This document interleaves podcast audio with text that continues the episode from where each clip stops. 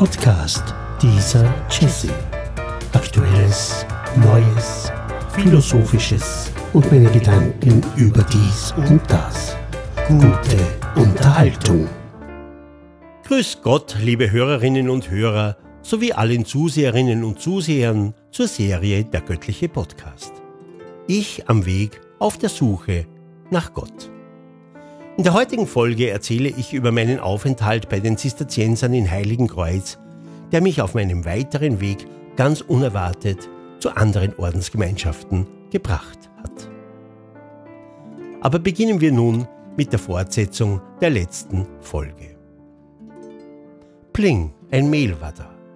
Nach der Einladung, Weihnachten mit den Mönchen einmal ganz anders zu feiern, sperrte ich am 24. Dezember um 13 Uhr die Geschäftstüre ab wünschte meinen Mitarbeitern ein schönes Weihnachtsfest und fuhr mit dem Auto Richtung Wienerwald. Ich war schon gespannt. Mein zweiter Aufenthalt in einem Kloster. Nach den Kapuzinerinnen in Assisi, nun eben bei den Zisterziensern in Heiligen Kreuz. Schon beim Hinfahren stellte ich mir die Frage, ob ein Männerkloster eine andere Spiritualität, also eine andere Gottverbundenheit im Leben als ein Frauenkloster hat. Auf der einen Seite die Männer in der katholischen Kirche in Funktionen bis zum Papst, hofiert, verehrt und oft mit Titeln angesprochen. Auf der anderen Seite Frauen, die ich meistens nur Rosenkranz betend oder putzend sah. Auch in der Neuapostolischen Kirche gibt es bis heute nur Männer in Amtsfunktionen, obwohl die Frauen auch dort sehr viel leisten. Religionsunterricht, an der Orgel und natürlich auch dort wieder beim Kirchenputzen und Altarschmücken. So erinnerte ich mich auch an die Worte Helmut Schülers, der für eine Erneuerung der römisch-katholischen Kirche eintritt und auch für Frauen andere Pläne hat, als eben nur diese niedrigen, aber natürlich auch sehr wichtigen Dienste. Ich kannte schon damals einige Frauen, die sehr toll und interessant über ihren Glauben und über ihre Gotteserfahrungen sprachen, die ich mir auch sehr gut im Predigtdienst vorstellen konnte. Aber das soll jetzt nicht das Thema sein. Mit dem Auto mittlerweile in Heiligenkreuz angekommen, läutete ich an der Pforte. Der Mönch am Empfang griff zum Telefon und ich wurde vom Gastmeister empfangen, der mich in meine Kammer brachte. Es war mitten im Winter, zwar nur wenig Schnee, aber bitterkalt, und so marschierten wir gemeinsam durch den schönen Innenhof. Ich erhielt einen Plan, auf dem die Gebets- und Essenszeiten sowie die Gottesdienste standen. So stapfte ich am Abend in die kleine geheizte Kapelle und nahm Platz. Vergeblich suchte ich Bücher oder Texte zum Mitsingen, dafür fand ich einen Zettel, auf dem stand, dass man das Mitsingen im Choralgebet bitte unterlassen sollte.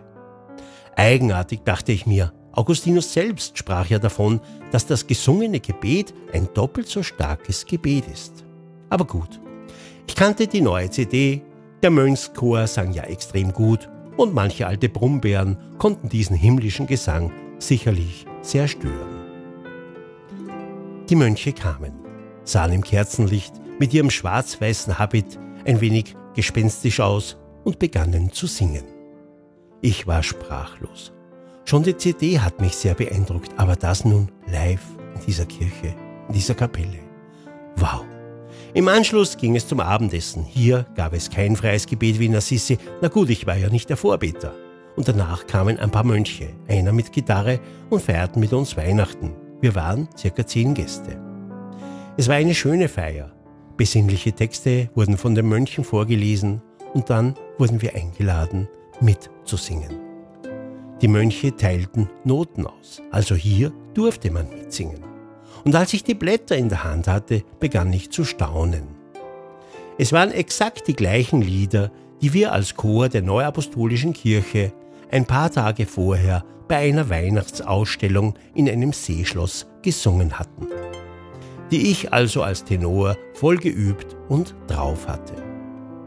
Die Mönche begannen mit Gitarrenbegleitung zu singen, ich vom ersten Takt kräftig mit die anderen Gäste sahen mich verdutzt an, versuchten ein wenig mitzuhalten und nach ein paar Liedern sprach mich ein Mönch an, woher ich komme, warum ich so gut singen kann. So kamen wir in ein Gespräch. Es wurde ein langes Gespräch. Dann kam aber die Christmette in der Abteikirche.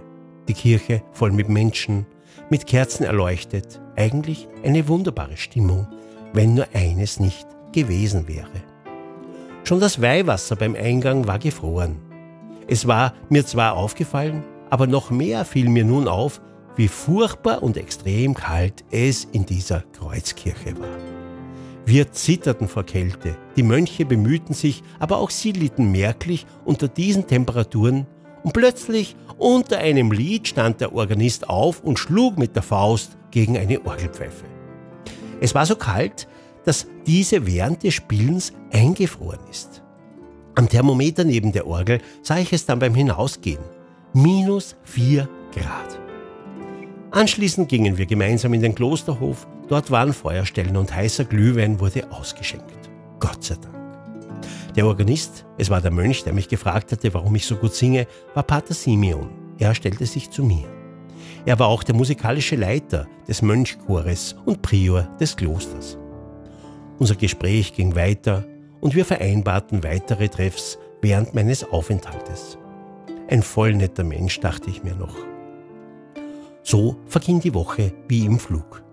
Ich hatte viele Gespräche mit Mönchen, einer erzählte mir, er wollte eigentlich Benediktiner werden, war vorher im Kloster Münster-Schwarzach. Aber die Brüder dort hatten ihm viel zu wenig Marienverehrung und betrieben teilweise auch die betanische Meditation. Sogar einen Zen-Meister gab es dort, erzählte er mir voll Entsetzen, also seiner Meinung nach alles voll unkatholisch. Das hielt er nicht aus und so ging er eben nach Heiligenkreuz. Ich dachte mir noch, was? Ein Kloster, das so offen ist? Das finde ich im Gegenteil voll cool. Am nächsten Tag war ich im Refektorium eingeladen, hatte beim Essen, es war nicht in Stille einige Gespräche mit meinen Nachbarn und erzählte auch von meiner Begeisterung über den Vortrag von Helmut Schüller, bei dem ich vor kurzem war. Typisch für mich. Ich erzählte und erzählte und merkte gar nicht, wie die Mönche, die neben mir saßen, immer stummer und schweigsamer wurden. Schüller war für diese Mönche eine persona non grata, also eine unerwünschte Person, der gegen die Lehre der katholischen Kirche den Ungehorsam ausgerufen hatte. Mir wird oft gesagt, ich habe mein Herz auf der Zunge, aber ich denke mir, lieber ein offenes, ehrliches Herz, aus dem die Wahrheit kommt, als ein verschlossenes mit einem Menschen dahinter, den man nicht kennt oder erkennt. So kam es zum letzten Tag und der Prior hat mich auf ein Abschlussgespräch eingeladen. Es war wie immer, wenn Musiker zusammenkommen. Man versteht sich. Er hat mir noch gesagt, er bewundert meine Einstellung, er bewundert meine Offenheit. Er hat mir einige Erlebnisse aus seiner Lebensgeschichte erzählt, zum Beispiel, dass er während seines Studiums Orgel in der evangelischen Kirche spielte. So bekam auch er ein wenig Geld. Aber die Mitbrüder hier denken anders, meinte er. Und er sagte auch, ich würde mich seiner Meinung nach hier in Heiligenkreuz nicht wohlfühlen. Aber er hat eine Lösung für meine Gottessuche und er wollte mir weiterhelfen. Er gab mir einen Zettel, auf dem zwei Orden oben standen, samt Ansprechpartnern, Telefonnummern und E-Mail-Adresse. Die erste Ordensgemeinschaft waren die Mönche in Deutschland im Münster Schwarzach, die ich aus der Erzählung des einen Mönches über die Zen-Meister die zu wenige Marienverehrung und vor allem das angeblich zu wenig katholisch sein so cool fand. Die zweiten waren die Salesianer Don Boscos, die ich gar nicht kannte. Pater Simeon meinte noch, die Benediktiner in Münster-Schwarzach würden genau zu mir passen. Die Salesianer hat er mir dazu geschrieben, weil er in den Gesprächen bemerkt hatte, wie wichtig mir die Jugendarbeit ist. Ich war und bin ja noch immer sehr gerne Lehrer und dieser Orden seiner Meinung nach mit Jugendlichen sehr verbunden ist. So haben wir beide uns freundschaftlich verabschiedet und ja, ich habe ihm viel zu verdanken. Wie es weitergeht, das erfährt ihr in der nächsten Folge. Podcast dieser Jesse. Aktuelles, Neues, Philosophisches und meine Gedanken über dies und das. Podcast dieser Jesse. Aktuelles, Neues, Philosophisches und meine Gedanken über dies und das.